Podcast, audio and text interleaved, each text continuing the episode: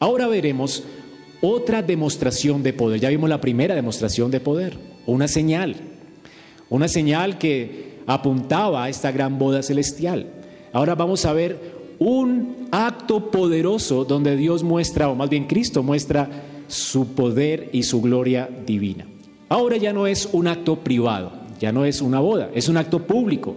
Es la gran aparición pública de Jesús.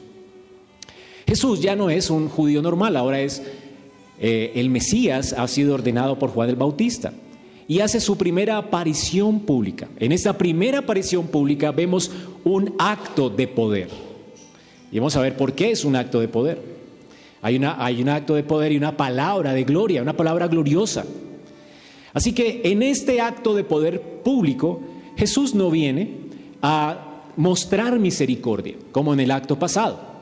En el acto pasado, privado, Él mostró misericordia para un novio que estaba a punto de sufrir vergüenza pública. Pero en este acto público de poder, el Señor muestra su indignación y su juicio echando a los mercaderes del templo. Juan nos narra lo que otros evangelios no. Juan narra la primera vez que Jesús entró en la Pascua y echó a los mercaderes del templo. Los otros evangelistas o los, que son llamados evangelios hipnóticos o parecidos, porque son parecidos, nos narran la, cuando Jesús echó a los mercaderes del templo en la última Pascua. Así que Jesús hace esto dos veces en su vida pública. La primera vez que entra en el templo y la última vez antes de ser crucificado cuando entra la Pascua. El Señor echa a los mercaderes. Parece que no entendieron la lección la primera vez. De hecho, en la primera vez el Señor no les llama ladrones, sino que los echa porque han profanado el templo de Cristo, del templo del Señor. Lo han convertido en una plaza de mercado. Pero en la segunda reprensión, al final de su vida pública, antes de su crucifixión, en medio de la Pascua, Él los echa y les dice, ustedes han convertido mi casa en una cueva de ladrones. O que todo lo que están haciendo aquí, más bien están usando la religión como un disfraz para la impiedad. Así que el Señor les llama ahora ladrones, no solamente profanos, pero ladrones. Así que es más fuerte la reprensión. Entonces, y después de eso, al, final de su vida pública, el Señor dice que en ese templo no quedará piedra sobre piedra y sentencia a Israel de que vendrá un juicio. Ellos iban a destruir su cuerpo y Dios iba a destruir su templo. Así que hermanos, esto es lo que nos dice Juan. Juan entonces nos está narrando el primer acto público de Cristo y él eligió entonces eh, desatar su juicio y su indignación sobre el pueblo de Israel, sobre los judíos específicamente, que son llamados judíos en Juan, son los enemigos de Cristo. Y seguramente está hablando en, un término refiriéndose a, las, a las autoridades judías que le menospreciaron y a los incrédulos, a los hombres incrédulos que demandaban señal de él. Ahora, nos dice el texto entonces que este tiempo, eh, en el versículo 12, después de esto, después de las bodas de Canaán, descendieron a Capernaum él, Cristo, su madre, sus hermanos, Jesús tenía más hermanos, después de que María lo tuvo a él, bueno, ya con José tuvo más hermanos y sus discípulos también estaban junto con él en Capernaum y estuvieron allí no muchos días, estaban preparando todo para salir a la Pascua. Después Jesús regresaría a Capernaum y haría muchos milagros aquí y la gente endurecería su corazón y el Señor sentenciaría también a esta ciudad a causa de su incredulidad, porque dice el Señor que nunca se hicieron otra cantidad de señales en Capernaum. En Capernaum el Señor iba a mostrar su gloria, haciendo señales gloriosas. De hecho, hasta sanando a distancia a un, al, soldado, de un, al siervo de un centurión romano. Entonces, aquí en Capernaum el Señor iba a hacer milagros gloriosos, pero aquí no se estaba quedando, Él estaba de paso preparándose para ir a la Pascua en Jerusalén. Aquí Juan dice que para subir, y de hecho Capernaum está un poco más bajo que Jerusalén geográficamente. No creo que tenga una connotación espiritual, pero sí tiene una connotación geográfica. Juan está dando testimonio de que esto ocurrió realmente. Jesús subió y en la geografía de Israel, de Capernaum a Jerusalén se sube. Geográficamente entonces está mucho más alto. Así que Jesús iba a ir a la Pascua. Vamos a ver entonces que Juan nos dice que él subió a la Pascua y en el versículo 22, cuando sucede estas, eh, este, este, este, acto poderoso de Cristo en la Pascua, dice que eh, los discípulos se acordaron de la escritura y las palabras que Jesús había dicho y creyeron. ¿Notan? ¿Cuál es la razón por la cual Juan escribió el Evangelio? Espero que se la hayan aprendido. Juan 20:31. Apréndense la memoria. Juan 20:31. Ese es el propósito del Evangelio de Juan. Dice, yo he escrito estas cosas, o estas cosas escribieron para que creáis que Jesucristo es el Cristo, que Jesús es el Cristo, el Hijo de Dios, y para que creyendo en Él tengáis vida en su nombre. Así que Juan nos escribe para que creamos o para que sigamos creyendo, para que permanezcamos en la fe. Juan escribe a la iglesia para fortalecer su fe. ¿Y qué es lo que nos escribe Juan? Lo que él vio, lo que fortaleció también su propia fe. Así que Juan no solamente presencia el acto en Caná de Galilea, sino que ahora va con Jesús a la Pascua y presencia este otro acto y Juan cree. Así que lo que estamos a punto de presenciar hoy es para fortalecer también nuestra fe. Fortaleció la fe de Juan, al igual que en las bodas de Canaán, es un acto de juicio que fortalece nuestra fe. Así que espero, hermanos, que fortalezca tu fe en esta mañana. Que salgas de aquí creyendo más en las palabras de Cristo. Que salgas más arrepentido. Que salgas considerando quién es Cristo, de manera que le temas, le sirvas, le honres. Para que tu fe no falte hasta el fin. Ese es el propósito de Juan y espero que ese propósito se cumpla por el Espíritu de Dios que está en medio de nosotros en esta mañana, en cada uno de ustedes y en mi vida. Así que vamos a considerar en este texto dos cosas que Jesús hizo en esta Pascua. En primer lugar, vamos a considerar o a dividir el texto en un acto poderoso del versículo 2, 12 o 13 al 17 y luego una palabra gloriosa, un acto poderoso y una palabra gloriosa. Me estoy centrando en lo que Jesús hizo y lo que Jesús dijo. Lo que tenemos aquí entonces es lo que Jesús hizo, echó a todos fuera del templo, y lo que Jesús dijo, destruid este templo y en tres días lo levantaré. Así que mi sermón gira en torno a esas dos cosas, al acto poderoso de Jesús y a la palabra gloriosa de Jesús. Y mi propósito, al igual que Juan, es que su fe, la fe de cada uno de nosotros en esta mañana sea fortalecida y afirmada. Vamos a comenzar entonces viendo el acto poderoso. ¿Cuál es el acto poderoso de Jesús? Dice que estaba cerca la Pascua de los judíos. Y subió Jesús a Jerusalén. Recuerden que Juan está escribiendo a gentiles, en su mayoría gentiles. Este es un libro para todo el mundo, o la iglesia, que estaba compuesta en su mayoría por gentiles, y Juan tiene que explicar muchas cosas aquí. Así que Juan explica que era la Pascua y explica que esta Pascua es la Pascua de los judíos, porque los gentiles ya no la celebraban. Nosotros como creyentes gentiles no estamos llamados a celebrar esta fiesta. Ahora, Juan explica que era la Pascua de los judíos y Jesús subió a Jerusalén y halló en el templo a los que vendían bueyes, ovejas y palomas, y él es específico. Los judíos entendían lo que estaba pasando aquí ya, pero los gentiles no. Dice, y a los cambistas que estaban allí sentados, y haciendo un azote de cuerdas, echó fuera del templo a todos, a las ovejas, a los bueyes, esparció las monedas de los cambistas y volcó las mesas. Él especifica qué significa echó a todos, a todos los animales, a todas las personas, a todos los cambistas y a todos los que vendían palomas. Y les dijo, quiten de aquí esto, refiriéndose a las jaulas y a las palomas, quiten de aquí esto y no dice, y no hagáis de la casa de mi Padre una casa de mercado. Ahora los discípulos al ver este acto poderoso, ¿qué concluyeron? Se acordaron sus discípulos de que está escrito, ellos eran estudiosos de la Biblia y al ver este acto de poder, se acordaron que la escritura dice, el celo de tu casa me consume. Ahora, usted dirá, pastor, ¿por qué es un acto de poder? En primer lugar, veamos qué se celebra en la Pascua. Nosotros somos gentiles, así que nos tienen que explicar. Y un gentil tendría que ir al Antiguo Testamento y e investigar qué cosas se celebraban en esa fiesta. Recordemos que la Pascua era una fiesta que se celebraba normalmente en conmemoración de la salida de Israel de Egipto. Nosotros tenemos que todo hombre, según la palabra de Dios en Éxodo, todo hombre mayor de 12 años obligatoriamente, si era judío o si era parte del pueblo de Israel, si era un circuncidado, o sea, si era miembro del pueblo de Dios, todo hombre mayor de 12 años tenía que subir a la Pascua.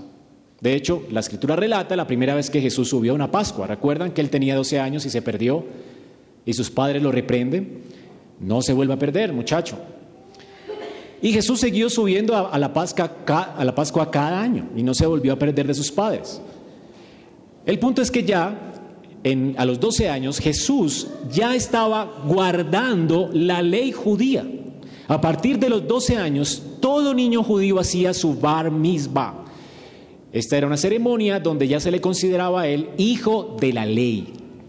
Así que ya tenía obligaciones delante de Dios y delante del pueblo. Ya era considerado un adulto que estaba siendo, ya había sido criado en, en, amonestación del Señor y ahora era considerado adulto. Así que todo judío mayor de 12 años debía ir a celebrar esta Pascua a Jerusalén. En los capítulos 2 está la primera Pascua, en el 6 y en el 11 hay dos Pascuas más y Juan nos narra tres Pascuas. Así que estamos viendo la primera y aquí podemos ver de alguna forma cuánto duró el ministerio de Cristo. Jesús más o menos su ministerio duró alrededor de dos años y medio. Habían corrido seis meses desde, su bautismo, desde su, tentación en el desierto. Aquí ya hay una Pascua, luego viene otra, luego viene la última Pascua y su muerte en la cruz. Así que podemos ver que hay dos años y medio en el ministerio de Jesús, según el Evangelio de Juan. Esta Pascua de los judíos entonces celebraba la liberación de ellos de Egipto. Pascua significa pasar por alto. ¿Se acuerdan qué pasó en Egipto? ¿Cómo el Señor liberó a Israel de Egipto? Los egipcios tenían primogénitos y los judíos también. Los primogénitos eran las personas que iban a llevar la descendencia eh, un paso más allá. Eran como los poseedores de de ciertos privilegios en las, culturas de ese tiempo. Así que si un, un hombre tenía primogénitos varones, ese primogénito aseguraba su descendencia. No tener primogénitos era una señal de maldición, aún para los judíos. Ahora, ¿qué pasó con los primogénitos de Egipto? Tanto Israel como Egipto, a causa de su pecado, debían desaparecer, su descendencia debía desaparecer. Sin embargo, Dios juzga a Egipto y a sus primogénitos y pasa por alto, eso es Pascua, a los primogénitos de Israel para asegurar su descendencia. La razón por la cual Dios asegura la descendencia de los judíos, ¿verdad? Y maldice a los eh, gentiles egipcios es a causa de las promesas que él hizo a Abraham, las promesas del pacto de gracia que en la descendencia de Abraham serían benditas todas las naciones de la tierra. Es decir, alguien iba a tomar el lugar de ellos a causa de su desobediencia y ese alguien los iba a salvar de la muerte. Y entonces ellos podrían estar en el lugar de Dios, podrían estar y disfrutar de Dios para siempre. Todos nosotros podemos disfrutar de Dios a causa de que Cristo vino, hermanos. Cristo tomó nuestro lugar. Ahora en Cristo Dios no solo pasa por alto, Él quita el pecado.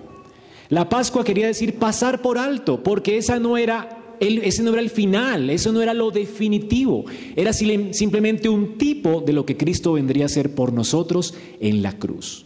Es en Cristo que nosotros ya no tenemos eh, cuentas pendientes con Dios. Dios no solamente pasa por alto el pecado en Cristo, sino que lo quita. Él es el Cordero de Dios que quita el pecado del mundo, pero el Cordero Pascual pasaba por alto el pecado de Israel hasta que llegara Jesús. Por eso Dios ordenó que esta Pascua fuera celebrada cada año para recordar el acto glorioso de Dios en el pasado. Ellos debían recordar lo que Dios había hecho. Él pasó por alto a los primogénitos de ellos, no los mató a causa de un cordero, pero al mismo tiempo ese cordero no solamente señalaba un acto glorioso del pasado, donde Dios los sacó vivos a través del desierto, pero también le recordaba a Israel que ellos podían abrazar las promesas de Génesis 3.15, que fueron aseguradas a Abraham en Génesis 12, que por la simiente de Abraham, una simiente que vendría de ellos, ellos serían benditos, sus pecados serían quitados. Así que el Cordero señalaba un acto del pasado, una salvación gloriosa del pasado, pero al mismo tiempo señalaba una salvación más gloriosa en el futuro, que vendría con el Mesías. Cada vez que los judíos pues subían a la Pascua, ellos no solamente estaban recordando los actos gloriosos de Dios, sino anticipando por la fe el acto más glorioso que Dios vendría a hacer por ellos. El Mesías vendría a morir por sus pecados. La Pascua entonces se celebraba para esto. Era toda una, una, celebración, una fiesta gloriosa, donde ellos podrían ver la gloria de Dios, la salvación de Jehová por ellos. Se celebraba normalmente entre el mes de marzo y abril nuestro. Ellos le llaman el mes de Aviv o el mes de la cebada porque esa fiesta comenzaba cuando la cebada ya estaba madura y comenzaba la cosecha de la cebada. La fiesta de la Pascua terminaba con las gavillas, las primeras gavillas de esa cosecha que eran ofrecidas a Dios en el domingo como las primicias, el domingo de Pascua que eso fue lo que sucedió en la resurrección de Cristo. Era el día de, las, de los primeros frutos que eran ofrecidos a Dios. Y con Cristo, recuerden, resucitaron muchos más con Él. Así que hermanos, vemos que esto recordaba la liberación y anticipaba otra liberación más grande. Ahora, para poder ver entonces lo que está ocurriendo en esta Pascua, tenemos que ver más cosas. ¿Por qué Jesús se enoja tanto? ¿Y por qué lo que hace aquí es un acto glorioso? Normalmente Jesús antes iba a la Pascua, pero era alguien más en la iglesia, era un desconocido.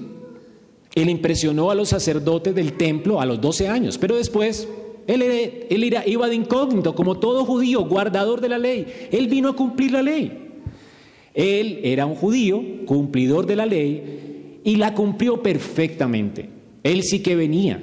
Ahora Jesús cuando iba a la Pascua ya no estaba anticipando que vendría un Salvador por él, porque él estaba anticipando más bien su propia muerte, el juicio que caería sobre él para salvar a Israel de sus pecados.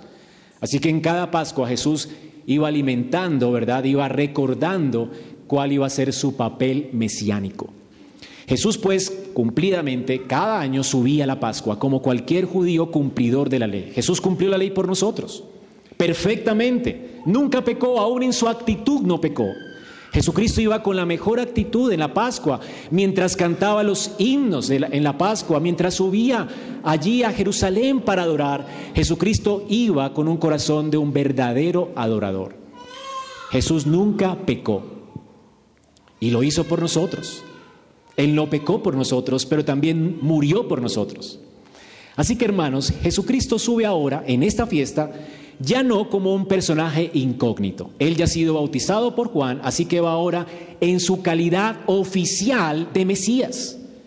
Ya ha cumplido sus 30 años, ya ha sido ordenado al ministerio por Juan, ahora él va como oficial, como Mesías, como el Hijo de Dios ungido. Ahora ya tiene todo el derecho de poner en orden esa casa.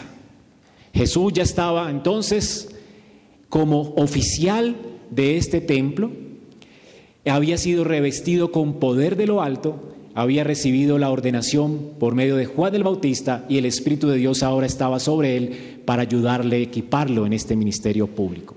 Jesús entra entonces al templo ya como un ministro, pero nadie lo conoce. Seguramente todos han escuchado de él, porque Juan estaba hablando de él, de que vendría uno. Habían recibido informes de él, pero nadie había visto su cara. Recuerden que no habían periódicos, ni selfies en ese tiempo. Podían escuchar las noticias, pero nadie podía eh, reconocer el rostro de la persona. Ahora seguramente Jesús era conocido en los pueblos de Galilea. Todos sabían que era el carpintero. Cuando él regresa a Capernaum se asombran de que el carpintero hable esas palabras. Ahora nadie lo conocía. Ahora él es el oficial de ese templo. Él es el Hijo de Dios, el Señor de la viña o el hijo del señor de la viña. Y viene entonces a pedir cuentas. Y el Señor entra aquí y viene en juicio. ¿Qué se encuentra Jesús? Se encuentra en el templo, mercaderes. Cuando uno entra al templo, lo primero que se encontraba en ese templo era un patio grande, muy grande, y ese patio era considerado el patio de los gentiles. Así que lo que primero se encuentra Jesús al entrar en el templo es que en el patio de los gentiles estaban esos mercaderes.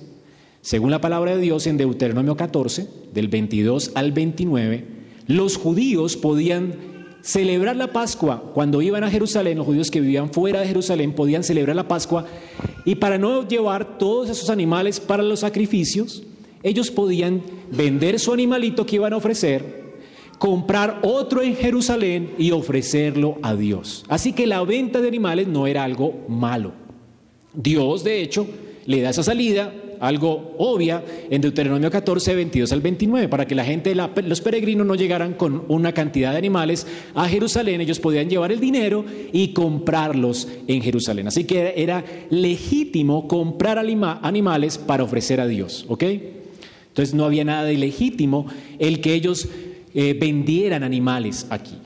Era algo legítimo. Lo puedes leer en Deuteronomio 14, del 22 al 29. Cuando celebre la Pascua, y si eres forastero, si eres alguien extranjero y vienes a Jerusalén, eh, vende tu animal allá y compra tu animal acá. Y celebra la, fiesta del Señor. Así que ellos podían eh, comprar y ofrecer sacrificios que compraran en Jerusalén. Esto era algo normal. Lo que no era normal es que se usara el patio donde los gentiles tenían que venir a adorar a Dios, se usara para ese fin. Es decir, lo que Cristo condena acá no es la venta de animales, sino que han convertido la casa de Dios en un mercado de animales. Y esto es lo que la Biblia llama profanación. En la escuela dominical hace ocho días vimos que era profanación. Dios había apartado ese lugar, en ese monte, alrededor de esos muros, todo lo que se hacía dentro solamente podía ser lo que Él dice. Y nada más se podía hacer allí. Nadie podía hacer algo en ese lugar santo. Eso se llama profanación, hacer algo que Dios no haya ordenado. Dios nunca ordenó que en ese lugar se hicieran negocios, ni se vendieran animales. Tú lo podías vender a las afueras del templo, a los alrededores de Jerusalén, pero no en el templo. La casa de Dios no podía convertirse en un mercado. Cuando la gente venía a la casa de Dios, ¿a qué tenía que venir? A adorar. El Señor dice, mi casa será llamada ¿qué? Casa de oración. Era la casa de su padre. Y era, era una casa de oración, era una casa donde la gente podía contemplar la gloria de Dios, escuchar acerca de los poderosos actos de Dios y poder, podía inspirarse al anticiparse al gran acto de Dios glorioso, que vendría un Mesías que le salvaría de sus pecados. Era un lugar de esperanza. La gente iba pues al templo a buscar esperanza. La gente venía cargada con sus pecados. Venía a ofrecer sacrificio no para ser perdonada, sino para ver lo que Dios iba a hacer por sus pecados. Los iba a limpiar por medio de un Mesías prometido. Así que la gente subía a Jerusalén, a ese templo, a esperar cuando viniera esa esperanza. Y la esperanza ya estaba aquí, pero no había contemplación, no había adoración. La gloria vino a ellos, pero ellos no estaban adorando. Estaban usando el templo como un comercio. Se supone que, que, si fuera este un templo, vendrías aquí a escuchar la palabra, a orar, a tener esa devoción con el Señor, pero te encuentras con que hay caca en el piso, ah, bramidos de animales, gente regateando a mil, a mil, a mil, la palomita a mil. ¿Te podrías concentrar? ¿Podrías siquiera alzar tus ojos para adorar a Dios? Hermanos, en ese templo no se podía adorar a Dios. Cuando el Señor ni siquiera le permitió a Salomón, cuando estaba construyendo el templo, hacer ruido en ese lugar, puliendo rocas. Las rocas tenían que ser pulidas fuera de esa montaña, de ese monte, y ser traídas listas para ser puestas allí en ese lugar. Así que había silencio. Era un lugar devoto que debía inspirar temor, reverencia por Dios. Pero lo habían profanado, lo habían convertido en un mercado. Y sobre todo, hermanos, estaban estorbando la adoración de los gentiles. La escritura dice que será llamada casa de oración en Isaías 56, 7 para todos los pueblos. Israel debía esperar que ese lugar se llenara de gentiles, de griegos, de personas que vinieran a buscar a Jehová, al Dios que en, el que, en el que ellos esperaban. Pero ellos Tal vez vieron ese lugar vacío de gentiles y dijeron, estamos subutilizando este lugar. Y en lugar de tener esperanza, en lugar de creer en la palabra de Dios, en lugar de esperar en Dios, se les ocurrió llenar ese lugar de eh, hacer ese lugar un mercado, poner allí algo para llenar ese espacio, porque estaba siendo subutilizado seguramente. ¿No es esto falta de fe en la palabra de Dios? Ahora, hermanos, en lugar de esperar a Dios, eh, de esperar en Dios, ellos entonces son incrédulos y comienzan a comerciar aquí. ¿Qué habían en este comercio? Este comercio comúnmente era llamado los bazares de Anás. Anás era el sacerdote de ese tiempo, o los bazares de los hijos de Anás. Los hijos de Anás eran los encargados de ese mercado. Así que esto, además de ser un mercado, era un mercado personal de los sacerdotes o de los hijos de Anás. Aquí los hijos de Anás, ¿qué hacían? Tenían cambistas a su servicio, ellos le cobraban un precio a los cambistas, y se, se, dice, dicen los historiadores que los cambistas ganaban un porcentaje también, o sea que eran usureros, ganaban un 10% del cambio normal de una moneda. Y ellos tenían todo el poder de esa moneda porque decían que si tú traías una moneda donde estuviera el César era una moneda profana y por lo tanto no podías dar el impuesto al templo que Dios había impuesto en Éxodo 30, 13, que no está mal.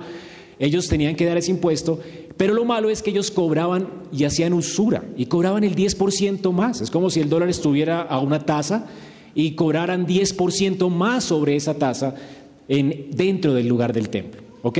Así que eran usureros. No ganaban algo, querían realmente extorsionar a la gente, enriquecerse a costillas del pueblo. Ahora, vemos vendedores de bueyes, ovejas y palomas. Ahora, las ovejas, los bueyes y las palomas eran los sacrificios normales que se ofrecían a Dios en ese tiempo. Los bueyes eran los sacrificios de los ricos, las ovejas de los más o menos y las palomas de los más pobres. Si eras muy pobre, ofrecías a Dios palomas, las podías cazar. Ahora, muchos las compraban en el templo porque los, en los bazares de Anás ellos se ponían de acuerdo con los sacerdotes y cuando tú venías a ofrecer tu paloma, los sacerdotes decían, esta paloma tiene un defecto, le falta una pluma, no sé, la pata está torcida, está chueca, le veían alguna cosa y te la devolvían. La única que, que podías tú ofrecer era la que vendían en el templo. Así que te tocaba comprar. Era como algo obligatorio. ¿No era un negocio impresionante? Y la palomita que era para los, el sacrificio de los pobres, en lugar de venderla a un precio justo, la vendían a un precio exorbitante. Era algo absurdo. Así que estas personas estaban robando al pueblo. No solamente estaban comerciando y profanando el templo, también estaban convirtiendo el templo en una cueva de ladrones, o que todo lo que estaban haciendo allí era simplemente una fachada de religión para justificar su robo. Hermanos, esta era la situación. Así que era imposible adorar, eran profanadores del templo y estaban convirtiendo eso en una cueva de ladrones. Jesús, ¿qué hace con esto? Se indigna, a cualquiera le indigna. Cuando Martín Lutero llegó a la basílica de San Pedro, cuando vio todo lo que estaba cobrando Roma, el impuesto que estaba cobrando por las indulgencias, él se enojó. Ahora, si se enojó Lutero, si se indignó Lutero porque estaban robando a los pobres, y los estaban engañando con doctrinas engañosas, ¿cuánto más Jesús, que es el santo Hijo de Dios? Y la indignación de él sí que es justa y santa. Ahora Martín Lutero no pudo echar fuera a la gente de ese templo, ni pudo echar fuera y, y echar al Papa del templo, ¿verdad? Pero Jesús sí. Y ese es el acto poderoso. Ahora consideren hermanos algo. La casa de Dios está siendo profanada. En Israel eh, todos los judíos llegaban a Jerusalén, los judíos hombres mayores de 12 años, y ese lugar estaba repleto, en Jerusalén estaba lleno de gente. Se estima que habían alrededor de 300 mil personas habitando en Jerusalén. Era una ciudad de 300 mil personas. Pero el día de Pascua, dice Josefo, algunos dicen que él exagera, pero llegaban allí por lo menos 2, millones 500 mil personas a celebrar la Pascua judía.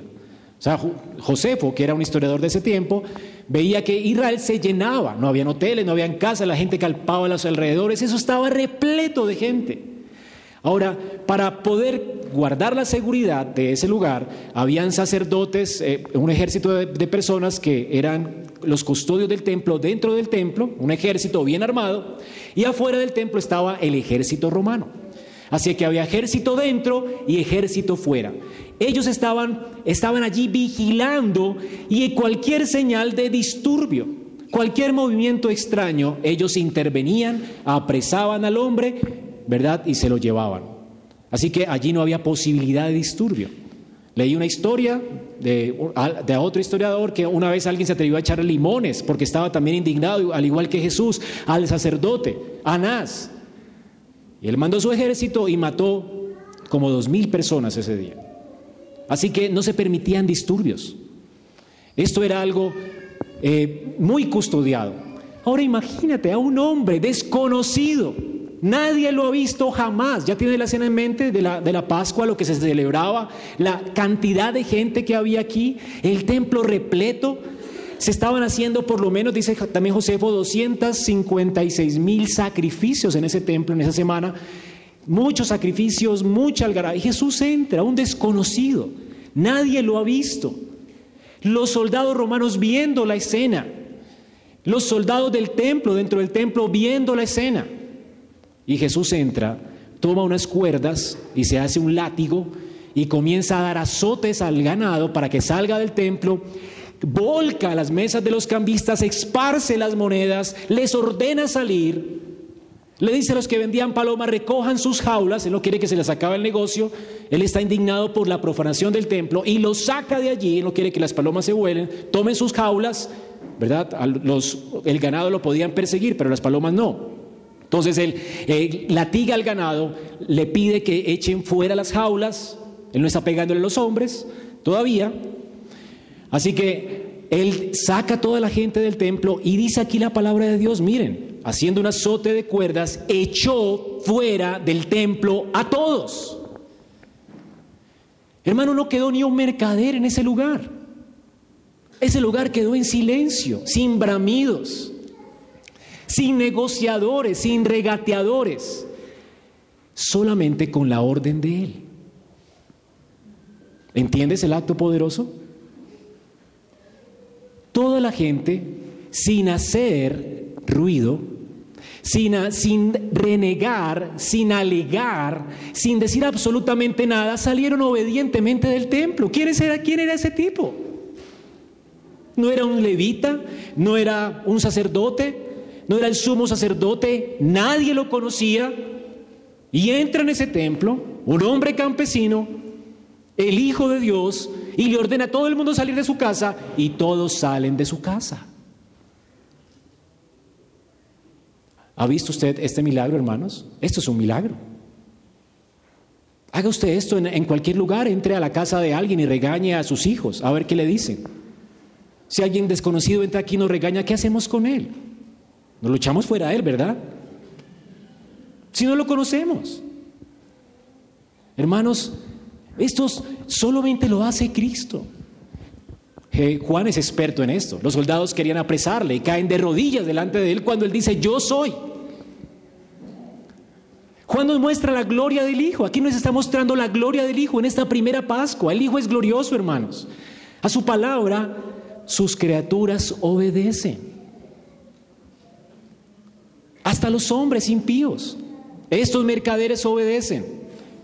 Ahora toda esta gente codiciosa sale a causa de la indignación, de la ira de Cristo. Quitad de aquí, dice él, esto, y no hagáis de la casa de mi padre casa de mercado. Y los echó a todos. Ese, hermanos, es el primer acto público de poder de Jesús. Es un acto de juicio.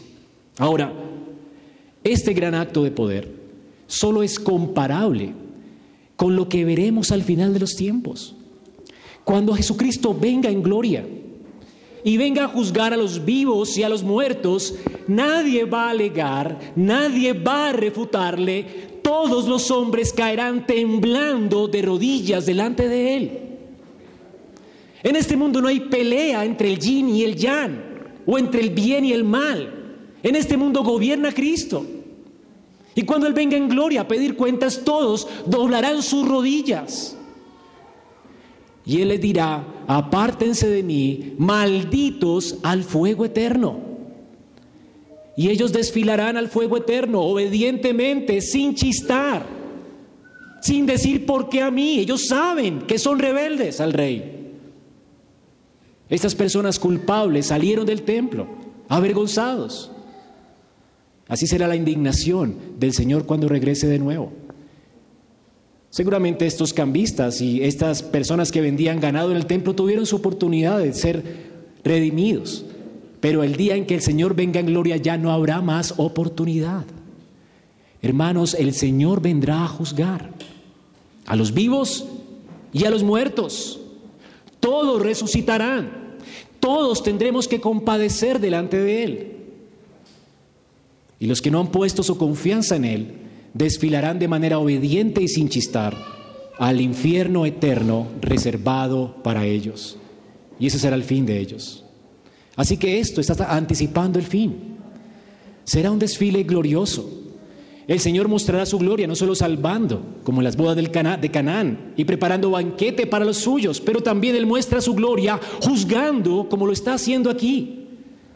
El Señor aquí está anticipando su juicio. Ahora, este es un acto de poder entonces, que además de anticipar el juicio, está también señalando el cumplimiento de una profecía. Malaquías 3 del 1 al 4, léalo conmigo.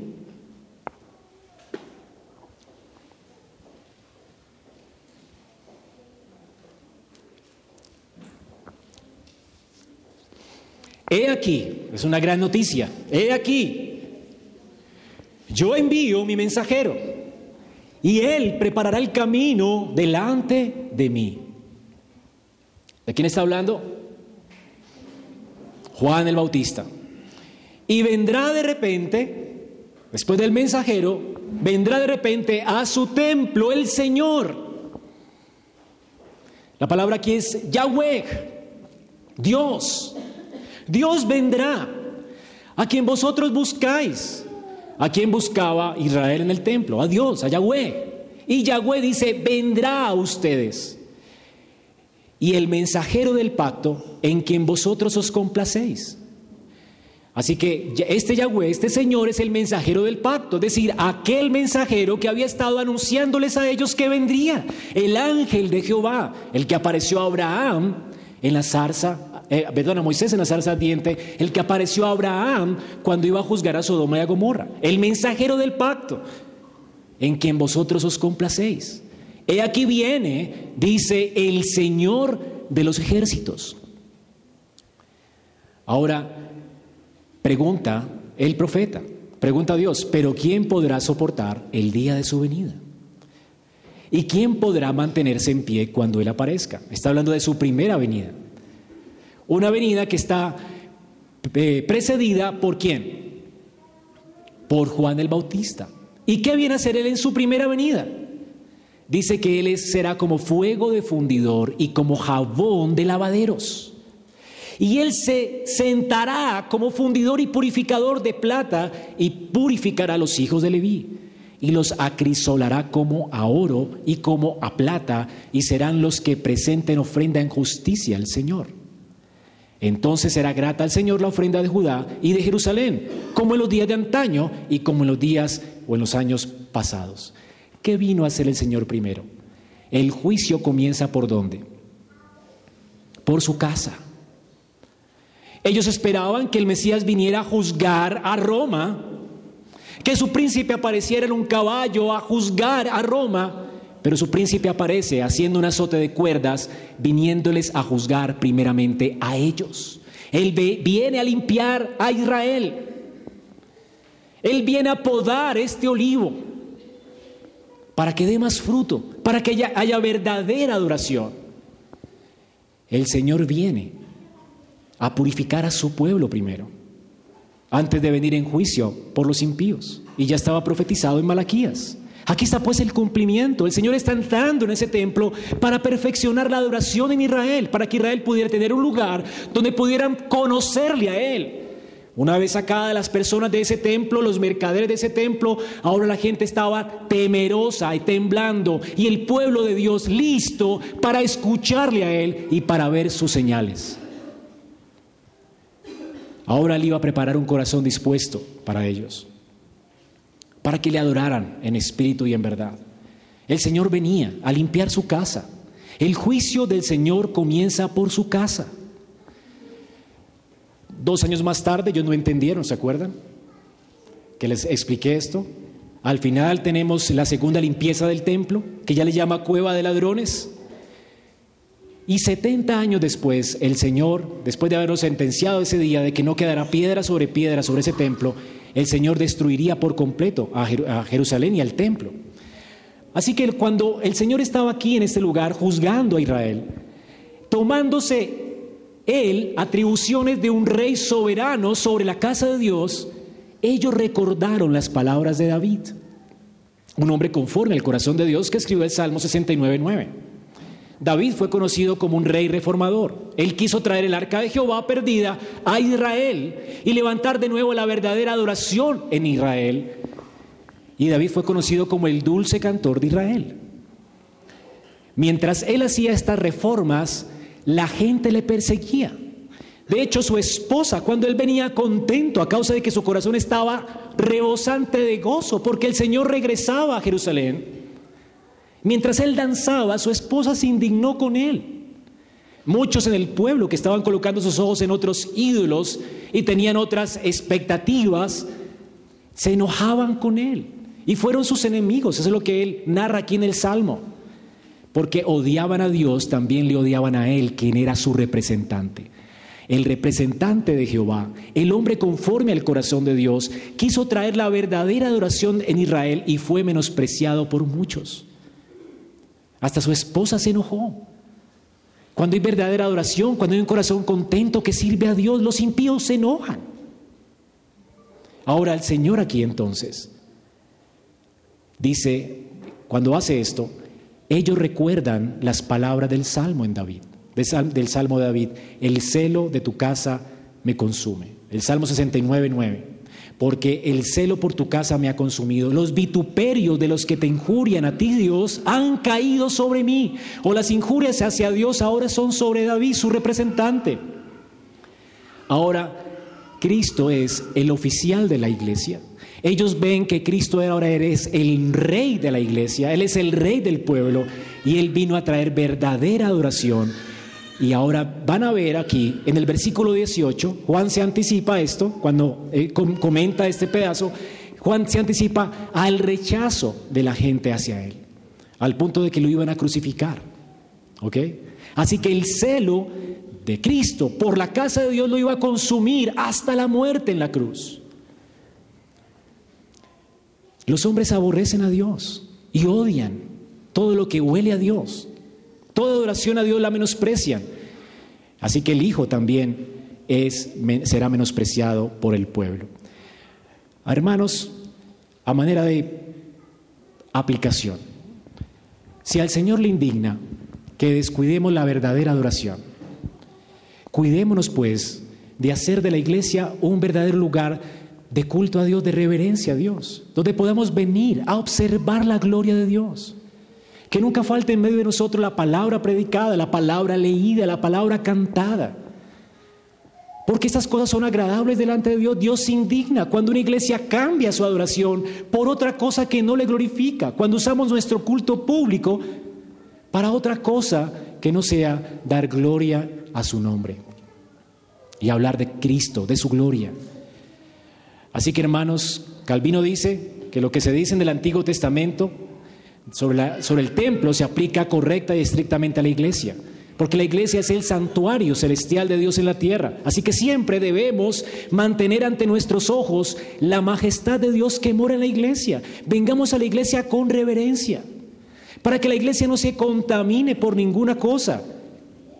Entonces, termina Calvino diciendo que y la única manera en que su santidad puede permanecer intacta es que no se admita nada en la iglesia que esté en desacuerdo con la palabra del Santo Dios. Hermanos, por otro lado, debemos cuidar de abrazar las promesas de Dios. Dios ha dicho que a la iglesia quién iba a venir? Gente de todo linaje, pueblo, tribu y nación. ¿Lo crees? Hay iglesias reformadas que piensan que están destinadas a ser pequeñas. Hermanos, ¿no hay esperanza en ustedes? ¿Acaso no saben que hemos recibido una comisión? No somos un gueto al que tenemos que cuidar y guardar. Cuidado, hermano, que nos pase lo mismo que los judíos. Simplemente trabajaban para hacerse un nombre, para su propia codicia. A mí no me importa hacerme un nombre. No me importa que el presbiterianismo o la reforma sea conocida, sino que Cristo sea exaltado. Hermanos, que el Evangelio sea conocido por tu estilo de vida. No hagamos de esta iglesia un gueto. Hermanos, el Señor nos ha llamado a impactar naciones y a esperar que vengan a la iglesia. Y los que van a venir son pecadores, terribles, enfermos, como nosotros, que van a traer terribles problemas a nosotros. Pero para eso el Señor ha dado su espíritu, para que restauremos. Somos llamados restauradores, ¿lo crees? El Señor puede llenar esta y muchos más locales y puede llamar muchos más siervos. Porque el Señor quiere llenar la tierra de su gloria. Él no ha venido porque quiere que los hombres se arrepientan y sean salvos. Por eso el Señor retarda su promesa. ¿La crees? ¿O nos quedaremos como un gueto reformado? Hermanos, hay que tener esperanza. Si predicas, predica con esperanza y expectativa. Y cuando salgas de aquí, ten expectativa por tus hijos, por tu familia, porque el Señor puede salvar. Sigue predicando, sigue anunciando, sigue modelando a Cristo. Sigue pidiendo a Dios que te haga fructífero. Todos estamos llamados a la gran comisión, a proclamarlo a Él apoyar con nuestras ofrendas, ministerios, no hacernos un nombre como en Babel. Hermanos, ya vimos entonces la palabra de autoridad. Ahora terminemos de manera corta con la palabra gloriosa. Hay un acto de poder y una palabra gloriosa. ¿Cuál es la palabra gloriosa? Dice que los judíos le respondieron le dijeron, ¿qué señal nos muestras ahora que haces esto? Y respondiendo Jesús les dijo, destruid este, este, templo y en tres días lo levantaré. Ellos respondieron, en 46 años fue edificado este templo y tú en tres días lo levantarás. Se burlaban de él. Mas él, explica Juan, hablaba acerca de su cuerpo. Hermanos, al ver este acto asombroso de juicio, ellos, en lugar de arrepentirse, en lugar de aceptar la culpa, en lugar de aceptar que eran ladrones, usureros, profanos, en lugar de aceptar su maldad, se enojaron contra él. Y lo que dicen no es, Señor, perdónanos, tienes razón, somos unos ladrones, hemos convertido, hemos profanado tu casa. En lugar de hacer eso, ¿quién te crees que eres? Muéstranos tus credenciales, muéstranos una señal. Aquí se revela el corazón de un impío. Los impíos se enojan cuando un hermano le habla acerca de su pecado. Y eso, ¿qué te crees que eres? ¿Quién crees que eres tú? ¿Quién te crees que eres Jesús? Muéstranos una señal del cielo. Hermanos, cuando un incrédulo es exhortado, es natural que en lugar de indignarse por su maldad y decir, hermano, tengo, tienes razón, y soy aún peor que eso. Entonces, ¿qué hacen? Se indignan contra las personas que tienen el valor de decirles que se arrepientan. La respuesta de ellos no es arrepentimiento, sino una demanda. Muéstranos tus credenciales. ¿Qué señal nos muestras? ¿Por qué haces esto? ¿Qué te crees? Se indignan. En lugar de indignarse contra su pecado, se indignan contra Cristo, que vino a salvarlos de su pecado. Ahora, la respuesta de ellos es demandante. No hay arrepentimiento. Después de acabar de, ver un acto glorioso, ellos piden más señales. Dice John Piper que ellos no necesitan más señales para saber lo que ya saben que es cierto. ¿Quién puede hacer esto que acaba de hacer Cristo sino el Rey de Gloria que ha venido a visitar su templo? Habían visto una gran señal. Los hombres obedientes salen indignados, salen, perdón, eh, amedrantados de ese lugar por el poder de Cristo. Y dice John Piper, ellos no necesitaban más señales para saber lo que ya era cierto. Ellos lo que necesitaban eran corazones que amaran lo que sabían que era cierto. Ellos estaban tratando de convertir un problema de avaricia en un problema de conocimiento. Si podemos desviar, como pecadores nosotros, si podemos desviar el asunto hacia, hacia la autoridad del otro, ¿con qué autoridad vienes? Entonces la luz no resplandecerá tan fuerte sobre nuestra avaricia. Esa es la salida de todo impío pecador. ¿Cuál es la salida nuestra, nuestra impiedad? Señalar hacia otro. ¿Con qué autoridad? ¿Qué te crees? Y así la luz ya no alumbra hacia nuestra maldad. ¿Entiendes? Pero el creyente que ha recibido a Cristo como la luz del mundo, y otro creyente viene a decirle algo acerca de su maldad, ¿por qué se tiene que esconder? ¿Por qué tiene que desviar la atención hacia el que le dice las cosas? ¿Por qué me hablas hacia mí? Hermano, no te sientes cuando alguien venga a juzgarte. Bien, recibe ese juicio. Tal vez ni te hayas dado cuenta que eres tan terrible y asúmelo. Acéptalo. Y deja que la luz alumbre en ti porque tenemos puntos ciegos que no vemos. Y por eso nos necesitamos en la iglesia. Así que piensa, este hermano tiene razón y tal vez seré peor. Señor, gracias por alumbrar mi vida, porque me estás indicando mi pecado y ahora tengo oportunidad para ir corriendo a Cristo, mi Salvador. Es por eso que necesito un Salvador, porque soy un perverso, terrible pecador. Así que, ¿por qué te enojas si te dicen lo que eres? Ahora, hermanos, Jesús les ofrece una señal. Muéstranos una credencial. Jesús, listo, se la voy a mostrar. Y esta es la única credencial que tú vas a recibir de parte de Él. Y que los impíos recibirán de parte de Él. ¿Cuál es la señal? Ustedes me van a destruir y yo me voy a levantar de entre los muertos. Él lo dice de manera velada aquí. Pero es lo que está diciendo. Destruyanme y al tercer día me levantaré. Esta palabra se volvió viral pero targiversada. Estaba en boca de todo el mundo en Israel. Pero lo que se regó como pólvora fue, Él va a destruir este lugar y al tercer día lo va a levantar. Eso no fue lo que Él dijo. Ustedes lo van a destruir, yo al tercer día lo voy a levantar. Ahora ellos entienden estas palabras y las targiversan. Ahora, cuando ellos estaban o tomaron estas palabras de Jesús, las tomaron en sentido literal. Como lo hicieron al oír hablar, o al, oírlo hablar a él, cuando él decía, el que no coma mi carne y bebe mi sangre, no es digno de, mí, ¿se acuerdan? Ellos que dijeron, nos está llamando al canibalismo y lo interpretaron como literal.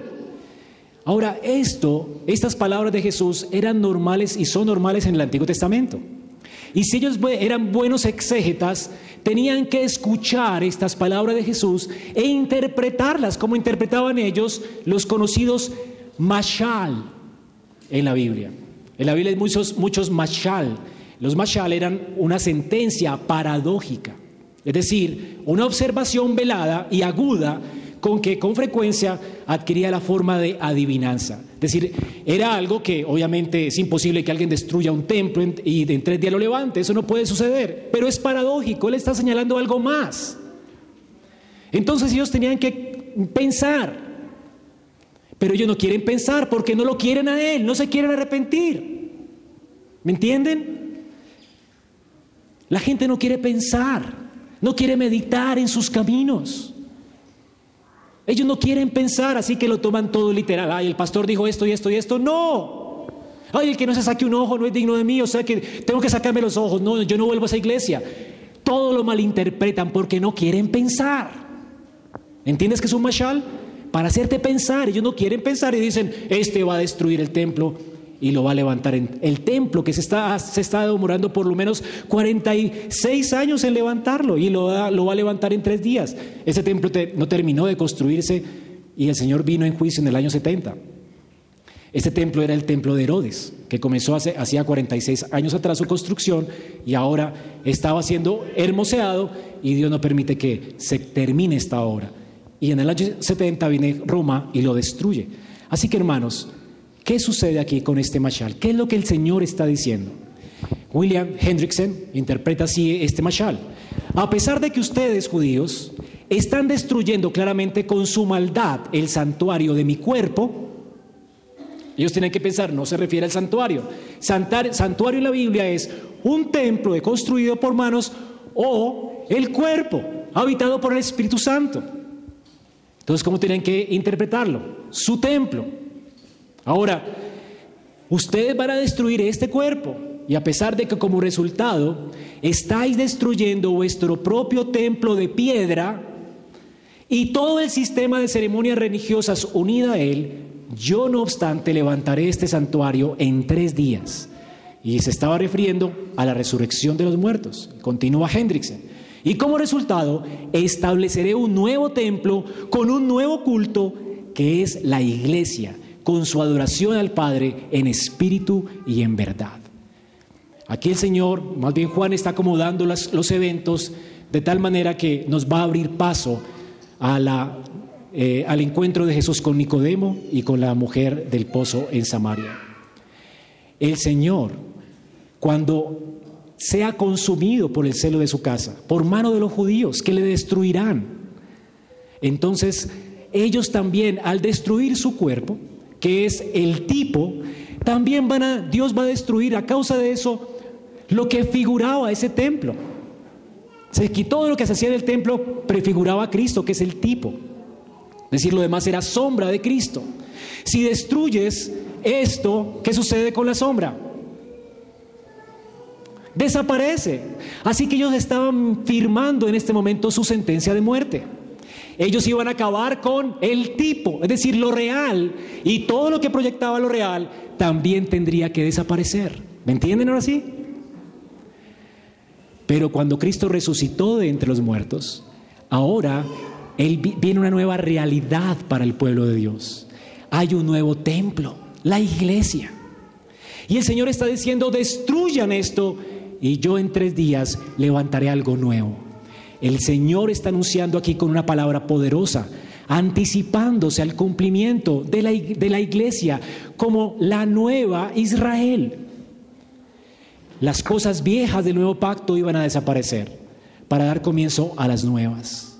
Cristo resucitado, ahora sería en quien nosotros nos encontramos con Dios, en espíritu y en verdad. Él es el nuevo templo y nosotros en Él somos el templo de Dios por el Espíritu. Así que hermanos, al recordar esta palabra gloriosa, dice aquí la palabra de Dios, los discípulos creyeron en la escritura y en las palabras de Jesús. ¿Cuándo? cuando Jesús resucitó de entre los muertos. Ellos dijeron, ya, ya entendemos todo. Los discípulos afirmaron más su fe cuando Cristo resucitó. Esta es la única señal que Dios ofrece a los hombres. Hermanos, si Cristo no resucitó de los muertos, vana sería nuestra fe.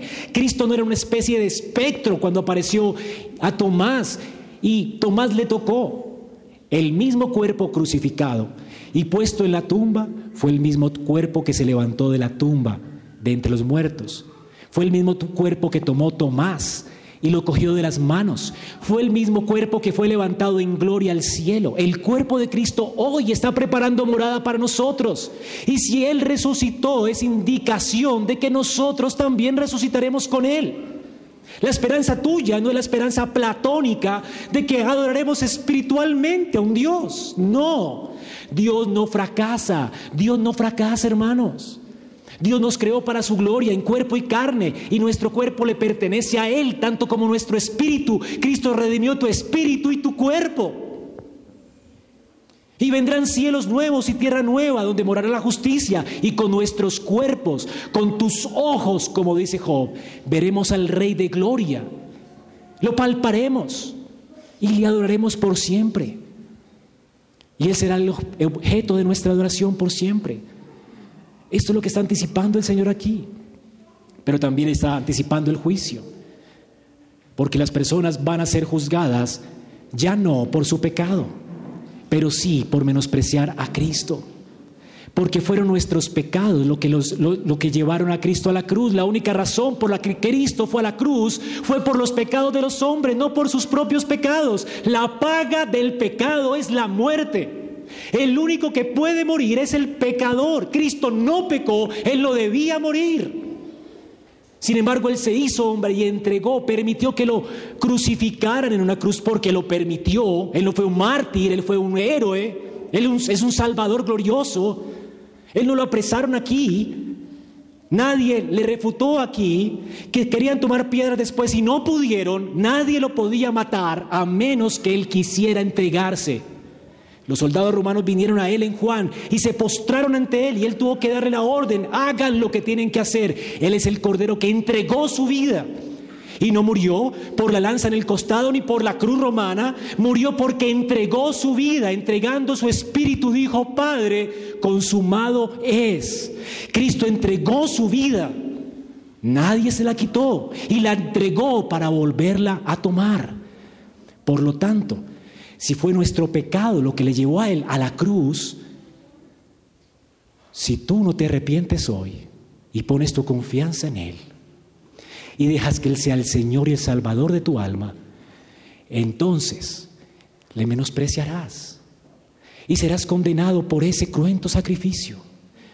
No hay peor rechazo a Dios que nuestros pecados hayan procurado su muerte. Y es por eso que vendrá el juicio. Los hombres serán juzgados por haber llevado al Dios de gloria a una cruz y quererlo desaparecer. Y tú podrás decir hoy allí sentado, pero soy inocente de eso. Tú también eres culpable de eso. Porque tu pecado, por tu pecado Él vino. Y si lo menosprecias, no hay esperanza para ti, serás culpado de eso. Dios dio a su Hijo para que todo aquel que crea en Él no se pierda, mas tenga vida eterna. Te condenarás viendo el extremo amor de Dios. De tal manera amó Dios al mundo. No tienes por qué perderte. Amigo que estás aquí, arrepiéntete hoy mismo. Vuelve tus ojos a Cristo. Ya viste hoy, Él es Dios, que con poder vino a su casa Odia la profanación, odia tu falsa adoración, odia que te disfraces de un falso adorador, odia que te excuses por tu maldad. Él quiere alumbrarte para que entiendas la necesidad que tienes de Él. Hermano, no somos una iglesia que hace todas las cosas correctas, somos imperfectos, pecadores, malos. Venimos a este lugar porque necesitamos salvación. Deja que Él te salve. Reconócelo en tus caminos, reconoce tu maldad. Y ven a sus pies hoy, humíllate. Y entonces vendrán tiempos de refrigerio para tu alma. Y si no, Él te echará. Él echará todo lo que profane su casa. Y este mundo es su casa. Y este mundo será raído, consumido por fuego. Y tú con Él, si hoy no vienes a Cristo en arrepentimiento y fe, arrepiéntete. Y hermano que estás aquí, gózate, gózate, porque este es tu Señor. Este es tu Señor, quien manda en este mundo es Él. Así que te invito, cree en Él, confía en Él, ten esperanza en Él. Y que esta esperanza te impulse a hablar de Él a otros, a confiar en Él tu propia vida, porque Él es fiel y justo para sostener nuestra vida, para guiarnos hasta su presencia con gozo. Él es fiel. Si Él hizo esto aquí, si Él puede conocer el futuro, si Él sabe todas las cosas, ¿acaso no sabe y conoce tu debilidad? ¿Acaso no te ayudará en medio de tu debilidad? Confía en Él. Sigue confiando en Él. Y espero que se cumpla el propósito de este Evangelio. Que tu fe sea afirmada en esta mañana. Porque Él, Cristo, Él es el Rey de Gloria. Vamos a ponernos de pie y a orar. Esperamos que este mensaje haya sido edificante para tu vida. Si deseas este y otros mensajes, visita nuestra página en internet iglesiaraa.org. Este es un recurso producido para la Iglesia Cristiana Bíblica Raha.